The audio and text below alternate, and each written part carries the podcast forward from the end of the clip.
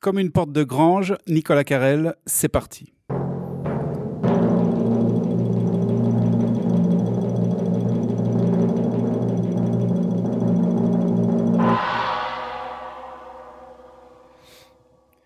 Alors nous sommes à la grange de Dorigny, euh, assis autour euh, d'une table dans ce qui sert de foyer au théâtre de la grange.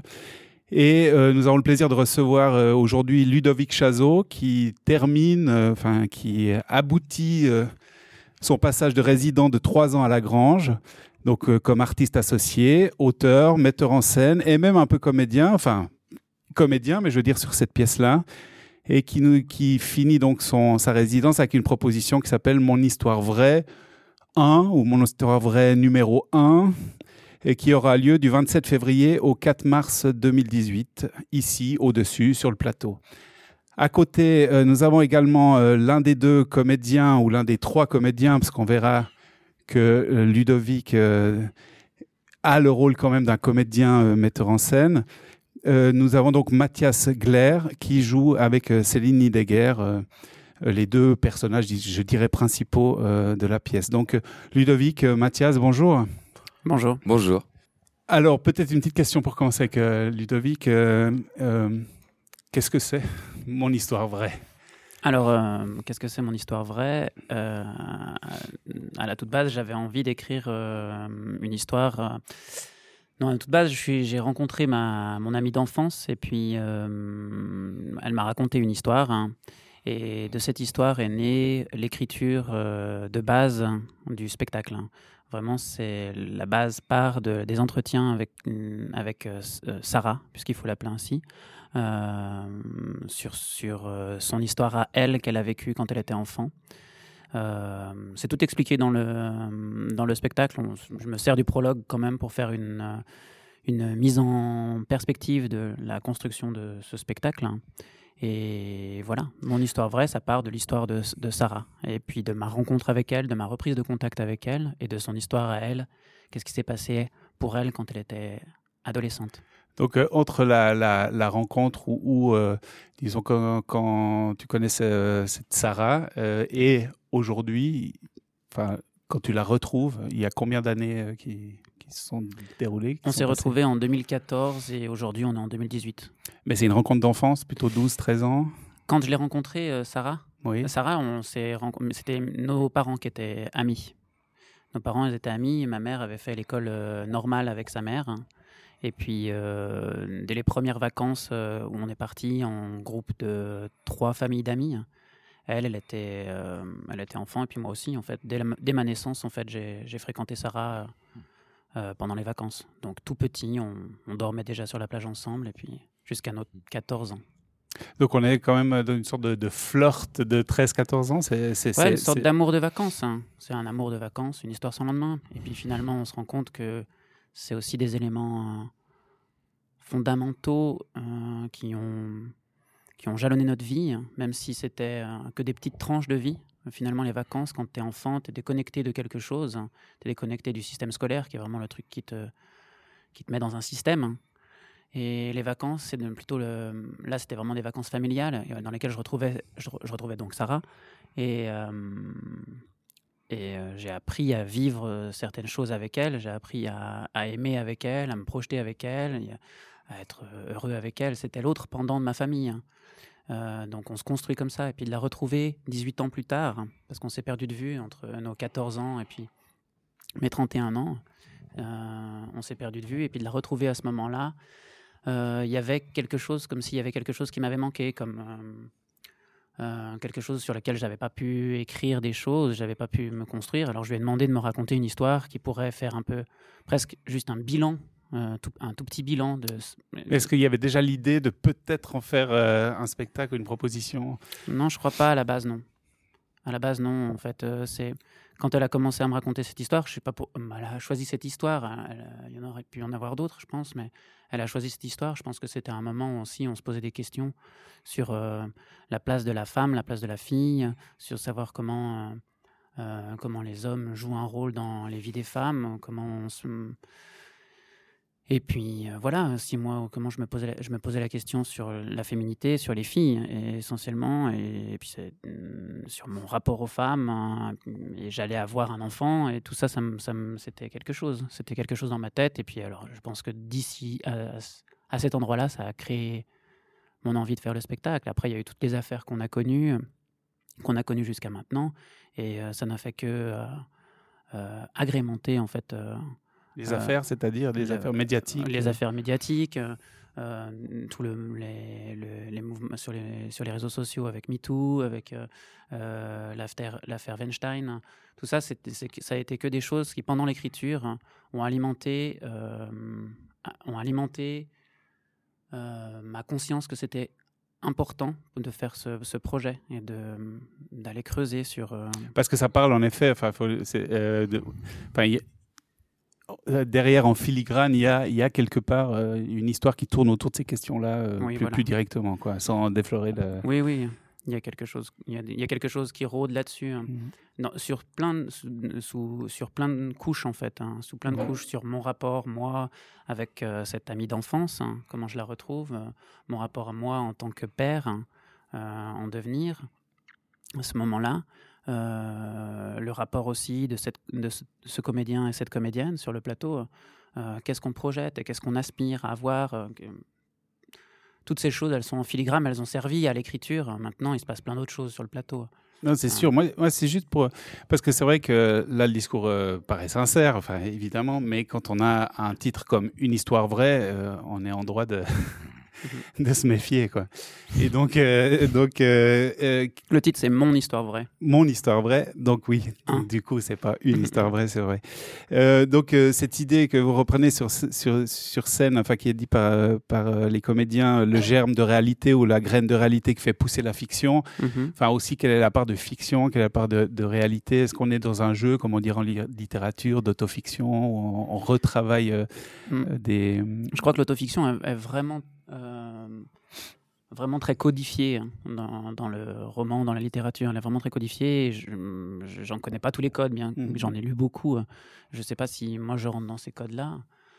Ce que je sais, c'est ce qui m'a amusé à de faire, c'est de partir de cette réalité, vraiment, de mettre ce germe-là, cette histoire de base, qui est une histoire de l'histoire de Sarah, et puis de voir en fait avec tout ce que je savais, tout ce que je connaissais, tout ce que j'avais envie de dire, tout ce que j'avais envie d'écrire, euh, comment moi je me réappropriais ça et puis comment je, le transformais pour en, écrire autre chose, alimenté par plein de, choses, par euh, des livres que j'ai lus. Hein, euh, des, fictions que j'ai lues, mais aussi des, documentaires ou des, séries.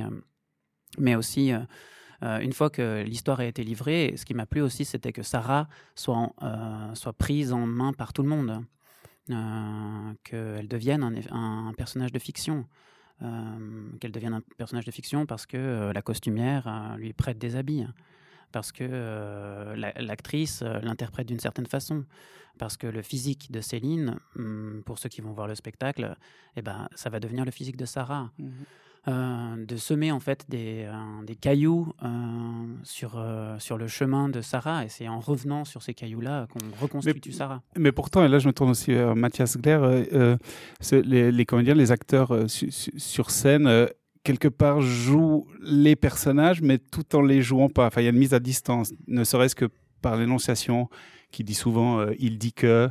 Là, c'est là qu'il dit que, ou on ne sait pas si c'est un discours rapporté euh, du metteur en scène ou de Ludovic Chazot lui-même, euh, ou de Sarah, ou du comédien qui commente le personnage qu'il est en train de jouer. Ou, enfin, et ça, est-ce que c'est difficile à jouer euh, Enfin, est-ce que c'est une habitude enfin, Est-ce que c'est une habitude? Non, non, clairement non. Quoi. C'est une nouveauté. Ouais, c'est un. Ça demande. Comment dire Ça demande de la part du, du dramaturge, hein, qui donc n'est pas les comédiens. Quoi. Nous, on n'a pas cette distance ni de regard extérieur pour pouvoir savoir exactement quel effet on produit sur, sur, les, sur les choses et sur les gens. Quoi. Donc c'est quand même Ludovic qui nous guide beaucoup là-dedans. Quoi. Après, c'est vrai qu'il y a une complexité euh, inhérente au, texte. Quoi, vraiment. Oui, parce que moi, bon, moi j'ai vu qu'une partie du filage, euh, mm-hmm. d'un des filages. Euh, c'est vrai qu'il y a... Il y a enfin, c'est ça qui est intéressant. Quoi. Il y a, il y a un, un inconfort également du spectateur à se dire mais est-ce que c'est la personne qui nous parle? C'est c'est lui qui est. Enfin là, est-ce qu'il est en train de représenter Ludovic à ce moment-là ou Sarah Je crois que c'est le trouble que cherche à provoquer, je sais pas, notre ami Ludovic. En tout cas, c'est ouais une, zone un peu grise comme ça entre entre plusieurs niveaux de, de réalité et, euh, et, de laisser un peu aussi cette part d'interprétation au, au, spectateur. Après, c'est vrai que ça peut être, euh, j'ai appris ce mot récemment, confusant pour certaines personnes. Je pense qu'il y a quelque chose de, de cet ordre-là. C'est à la fois. Euh, Ludovic Chazot. Oui, c'est à la fois. Euh, c'est à la fois un problème et à la fois une solution. Euh, parce qu'on peut se dire, mais attends, je ne sais pas qui parle, ou on peut décider soi-même en tant que spectateur ou en tant que même lecteur quand on lit le, quand on lit le, texte, euh, qui est-ce qui, qui, est qui, fait le, qui, est qui prend la parole? C'est à la fois confusant et puis à la fois euh, agréable en fait, parce qu'il y a, y, a, y a une liberté dans, dans le fait que ça, ça, ça peut être quelqu'un ou ça peut être quelqu'un d'autre. Euh, ouais, parce qu'il faut dire aussi que ça, ça se traduit par, euh, par un véritable plaisir, je veux dire, de, de, du texte, parce que parce que c'est un texte qui est quand même très euh, comment dire littéraire, c'est pas le mot, parce que les, comédiens, enfin les phrasés sont des phrasés très proches de la, de la langue orale, je dirais spontanée, qu'on utilise tous les jours, même si on sent derrière qui a un. C'est ça que j'ai beaucoup apprécié, c'est vraiment cette idée de, de, confrontation à la fois d'un texte qui serait très travaillé, ou élégamment travaillé, euh, justement avec euh, il dit que, c'est là qu'elle dit que, c'est là qu'elle devrait faire ça, ou, ou, etc. Et en même temps, un langage qui est quand même très. Euh, qui pourrait être presque être utilisé dans la vie de tous les jours, quoi. Donc, qui retrace bien l'expérience de la rencontre avec ça. Mmh. Oui. Ouais. Oui. non. Oui, en fait, y a, dans l'écriture même, il y a déjà toutes les, toutes les clés pour savoir qui parle. Mais euh, quand on est auditeur hein, dans, un, dans, un, spectacle, on, fait, on, est semé par euh, les clés. Euh, autant qu'elles nous en, que ce soit utilisé du conditionnel ou que ce soit utilisé du présent, ça ne veut pas dire la même chose. Hein. Ça ne veut pas dire que ça a été dit, ou ça, soit ça veut dire que ça a été dit, soit ça veut dire que ça aurait pu être dit. Ça pourrait être dit. Oui. Tout ça, ça, ça, crée vraiment des distances. Euh, elle aurait pu dire ou elle dira, c'est pas la même chose. Elle dit, c'est pas non plus la même chose. Et tout ça, c'est des clés. C'est des clés de confusion, mais c'est aussi des clés de solution. Et euh, c'est ça, moi, ça me plaît énormément. Ça me plaît énormément en fait de voir ces acteurs en fait qui racontent ce qui, a, ce qui peut être dit et puis qu'ils deviennent. Mhm. Euh, dans la vie, dans la vie de tous les jours, on le fait quand on raconte une blague. Euh, c'est systématique. Hein. On devient le personnage de la blague qu'on est en train de raconter, et pourtant on est en train de raconter la blague. Hein. Mm-hmm. Toujours, c'est quelque chose qui me plaît beaucoup au théâtre, en fait, euh, de raconter une histoire et de la devenir. Hein. Oui, puis bon, à nouveau, il faudrait peut-être pas trop en dire, mais il semble qu'il y a aussi une intégration du coup du metteur en scène euh, par moment qui prend presque position dans, dans mm-hmm. donc Ludovic Chazot est présent quelque part, enfin en tant que Ludovic Chazot, on pourrait croire. Euh, il y, a, y, a, pas mal de euh, d'enjeux que, enfin, peut-être qu'il faudrait pas qu'on aille trop loin non plus pour pas tout dire, mais c'est vrai qu'on tous ces enjeux, ces enjeux sont là, quoi, entre l'histoire racontée, l'histoire réellement vécue, comment la dire, est-ce que les comédiens euh, jouent leur propre rôle ou jouent le rôle des comédiens qui font la pièce, etc., etc.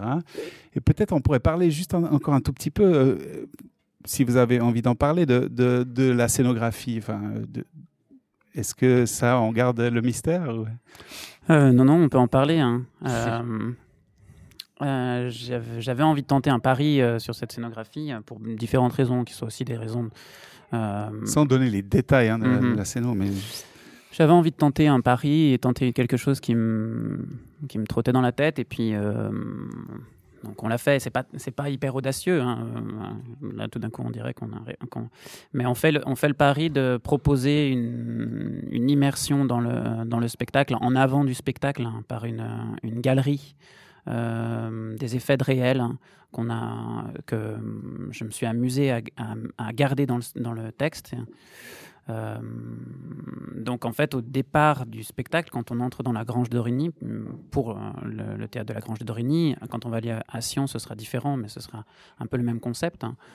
Euh, pour la Grange de Dorigny, c'est, on, a une galerie dans laquelle les spectateurs peuvent se jeter dans tous les effets de réel qu'on va avoir dans le, dans le spectacle là-haut, qui vont être redits, qui vont être rapportés. Ces effets de réel, c'est comme des zooms de réalité sur lesquels on, on focus quand on est en train de discuter. Par exemple, là, moi, je suis en train de discuter avec toi, et puis, euh, euh, je ne sais pas, je me souviendrai quand je devrais le réécrire que tu avais cette, cette veste noire pour moi, si je dois le réécrire, cette veste noire n'a pas d'importance hein, euh, dans, dans ton histoire à toi. Elle est juste un point, un point de réalité, un point où je m'accroche pour me rappeler de ça. Et puis après, quand je fais le travail, quand le, quand le spectateur euh, euh, ou le lecteur lit cette histoire, hein, il s'accroche à cette veste noire qui devient un effet, très important. Mais à la base, c'est juste un effet proposé par le réel. Hein. Et hum, j'ai essayé de reconstituer tous ces effets de réel, les mettre en galerie. Ils y sont pas tous, hein, parce qu'il y en a dans le texte, il y en a énormément plus. Et certains qu'on a gardés, et puis je trouve assez jolis. Et puis ensuite, là-haut, on n'est plus que, sur le texte, hein, dans le, sur le plateau. On n'est plus que sur le texte. Et les, les, les, acteurs sont démunis de plus avoir de réalité à maîtriser euh, dans un spectacle, euh, dans un autre spectacle. Ils auraient pu avoir un accessoire, ils auraient pu avoir le Monster Munch à tenir hein, et puis à le manger, mais ils sont juste démunis, ils sont plus que munis de, du texte hein, et puis mmh. de l'histoire que je leur ai apporté. Hein. Et ça, c'est très chouette en fait. Ils ont plus que ça. Et puis effectivement, ils doivent se démener avec ça, ce qui est très beau en fait, parce qu'ils sont justement pauvres et en même temps tellement pleins de, de tous ces détails. Oui, puis tout est à vue. Quoi. On voit aussi la, sonorisation à vue. Mmh justement, le metteur en scène, on le voit. Il y a quelque chose de. Ils n'ont plus d'accroche physique, hein, ils n'ont plus que les accroches de eux, en fait, de ce qu'ils sont. Donc ils doivent faire part d'une énorme présence qu'ils arrivent vraiment bien à faire. Quand ça marche vraiment du tonnerre quand ils sont tout, tout entiers là, et pourtant ils doivent nous raconter quelque chose qui s'est passé, soit dans les années 90, hein, soit dans les années 2000, 2014, 2015. et ils sont pour et ils doivent être en plus complètement là en 2018 dans la grange d'Origny qu'on s'amuse à complètement dévoiler comment elle est cette grange d'Origny. On joue de tout ça. Oui, c'est ça. Hein. Et puis, euh, enfin, moi, nous, on a été assez euh, bluffés. Moi, je me réjouis de voir euh, plus que le mhm. filage que j'ai vu. Mathias Glaire, encore peut-être une dernière question. comment ça se passe pendant la pendant les préparations? Moi, je vous ai vu un petit peu travailler. Il semble que Ludovic soit vraiment dans, dans dans le détail. Quoi. Moi, je, vous ai vu refaire, par exemple, une phrase euh, mhm. une vingtaine de fois pour, pour qu'elle sonne juste, pour qu'elle soit. Euh, est-ce que c'est le, système euh, Ludovic Chazot? Ouais, ouais, on est plus dans le détail, on est dans le micro-détail, je crois. On est dans le, dans le zoom perpétuel, dans cette. Ouais, cette attention euh, millimétrée aux choses, quoi. Justement, je pense pour atteindre une, soit une grande artificialité, soit une grande naturalité, il y a, ça nécessite ce travail-là, quoi, sur le texte, justement, qui donne cette impression dont, dont tu parlais avant, quoi. Mais moi, je trouvais très proche d'un travail de musicien. Ouais, bah, ça l'est, quoi. Euh, vraiment. C'est un monde que je, que je connais plus dans le détail, mhm, quoi, dans, mhm. dans, dans, les répétitions et autres, et il y a vraiment ce, ce ouais, non, mais tout d'un coup, on retravaille juste la sortie, on, on, bah, on parle de musique du texte aussi, quoi. Je mm. pense que euh, je pense que Ludovic a une musique dans la tête, quoi, qu'il essaye un peu de nous, comme un chef d'orchestre, un peu de nous imprégner, des choses comme ça. Après, il nous laisse une grande liberté aussi mm. pour pouvoir partir de nos personnalités à nous. Hein. Il nous a mm. choisi pour des raisons. Est-ce que vous pouvez retravailler le texte avec lui, ou c'est que que Ludovic s'occupe du texte, ou est-ce qu'en plateau, vous avez ça se modifie? Ça s'est modifié par la force des choses. Il a aussi été un peu quand même assez flexible parce qu'il y a quand même des tournures qui étaient, qui étaient compliquées, et qu'on parfois, comment dire dont on, enfin, je sais pas, il arrive que parfois on dise un mot pour un autre, quoi, mm. sans, sans être psychanalytique, quoi. Et euh, il est pas non plus à cheval là. Enfin voilà, c'est pas non mm. plus. Euh, pas un terroriste de la langue, quoi. Bon, c'est aussi, aussi l'avantage d'être en même temps l'auteur et le metteur en scène, euh, enfin, de pouvoir du coup en plateau rechanger des détails du texte, ce que tu peux pas faire, j'imagine, pas plus difficilement avec un Shakespeare ou un Molière. Quoi. Ouais, il y a aussi une question de sens, quoi. Enfin, j'imagine, quoi, qu'il faut que ça, enfin, d'un coup, si ça le sens est quand même très important, que la forme mm. l'est aussi d'une certaine manière, mais que faut, faut que ça, faut que le sens soit aussi primordial. Donc, euh, si tout d'un coup il y a quelque chose qui sonne mieux, ben on, il est d'accord, on réadapte quoi. Mm, mm. Et ça peut venir de nous la proposition quoi, du plateau comme de lui. Mais euh, c'est très rigoureux, ça c'est sûr quoi. Et en même temps, ça laisse beaucoup de liberté. Et euh, moi je dirais quand même quoi, comme donner envie un peu aux gens qui, qui écoutent. Enfin, s'il y a des gens qui écoutent, je vous, vous m'écoutez. Euh, non, mais comment dire, ce qui est vraiment très plaisant à faire pour un, en tout cas pour un, pour une pratique qui est la nôtre, quoi, du plateau, c'est que c'est qu'on c'est qu'on n'a pas l'impression de jouer malgré tout quoi. Même si ça demande énormément tout, tout le monde dit ouais mais en fait à un moment donné euh, à un moment donné on lâche tout et puis enfin comment dire ça c'est le fantasme absolu quoi. Mm. mais ça ça arrive bientôt à ça quoi. C'est à dire que toute l'exigence, tout le travail là a fait qu'à un moment donné, bah, en fait, on se dit, mais en fait, je, fais, je fais plus rien là. C'est pas possible, il se passe quoi? C'est-à-dire qu'on déspectacularise le, le, Je sais pas exactement ce qui se passe ou ce qui se produit, quoi, mais mais il y a d'un coup un état de non-jeu qui est un état de jeu. Enfin, c'est et c'est très étrange parce qu'on a l'impression d'être euh, dans une forme un peu minimale de soi-même, quoi, alors qu'en fait, ce qui ce qui est véhiculé, semble-t-il, mm. est euh, est chouette quoi, est grand et ah oui, non, non je confirme, hein, c'est très généreux. Enfin, je veux dire, euh, on n'est pas dans, dans, les purs arides, etc. Alors oui, il y a des purs, c'est pas Claude final, euh, non, non, non, on est vraiment, euh, non, non, au contraire, on suit bien les histoires, les, les, les, les textes sont habités, etc. Mais je mmh. comprends, c'est au service du texte. C'est au service du texte. Mais c'est voilà, et c'est toujours plusieurs niveaux de lecture et plusieurs niveaux de jeu, mmh. quasiment en même temps, pas à la seconde près, mais mais en tout cas en tout cas à, à, la dizaine de secondes. Non, mais ouais, voilà. Ludovic, quelque chose à ajouter? Euh, non. Euh, si, peut-être je peux parler aussi du fait qu'il y, a les, il y a les musiciens, qu'en fait ça fait une très grande part du, du travail. Les musiciens et la lumière qui, qui, ont été, qui ont été créés pour ce spectacle, en fait, font un gros, un gros business en fait à la. Alors là, j'ai quoi? Création, son et musique, Alexis Kveller et Cédric Simon. Voilà, c'est ça. Cédric Simon joue en live. Il y a une grande partie en fait qui est, qui est désarmée de toute, euh, toute technique. Mhm. Et Lumière, Léo Garcia et Johanna Oliveira. Voilà, c'est Johanna Oliveira qui a vraiment fait la lumière, et puis après, euh, Léo Garcia vient pour faire la régie et puis les petits points de lumière. Donc voilà, c'est deux, ces deux corps qui, ont, sont vraiment partie, partie prenante en fait de la forme et puis qui sont nécessaires en fait aussi à, au passage de ce, de ce spectacle. Et je dois dire que c'est vraiment assez chouette, ouais. Ben, en tout cas, euh, en tout cas, mais, euh, merci beaucoup. Moi, j'aurais tellement voulu aborder encore plein de choses, mais bon, euh, voilà, il faut aussi donner envie de la suite. Mais on peut, on aurait pu parler de ce personnage de Magali qui apparaît, de, de, de de, de, plein d'autres choses. Moi, je pense qu'en effet, euh, euh, moi, je me réjouis de voir en tout cas euh, le final. Merci beaucoup, Ludovic. Merci beaucoup, Mathias. Et puis, et ben, on se revoit bientôt pour un nouvel entretien. Merci. Merci beaucoup. Merci.